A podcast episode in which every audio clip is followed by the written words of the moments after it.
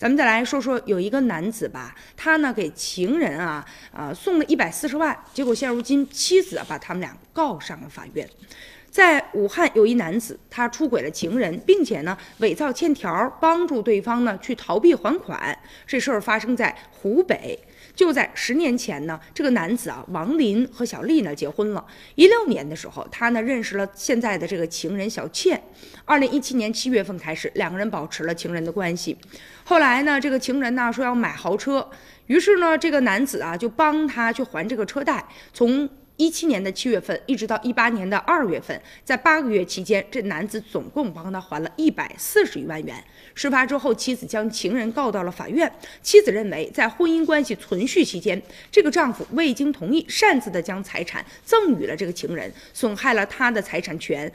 其赠与的行为应该是无效的，而这个情人应当呢返还所有的财产，并且支付利息。但是这个情人却解释了，说自己并不知道这男子已经结婚了，而且呢，他觉得他和这个男子不存在不正当的关系，并且呢，他和这个男的所有的金钱的往来并不是赠与，而是呢，这个男的应该给他的佣金的报酬。而且他还向法官呢就出示了这个男子给他打的数十万元的欠条，还有一些呢佣金的协议。既然是欠条，那他们俩之间应该有资金往来的证据啊，但是现场却没有办法出示。后来呢，法院就认定了，说他们两个婚外情这个事实有充分的证据。而且呢，就是他说他们俩之间有债务的往来，其实啊是没有的。那所以说，二零一八年底的时候，法院判决这个男子与被告人之间的赠与关系呢是无效的，所以要求被告，也就是这个情人，在判决生效二十天之内要返还给这个原配妻子呢一百四十余万元，并且按照年利率百分之四点三五来支付利息。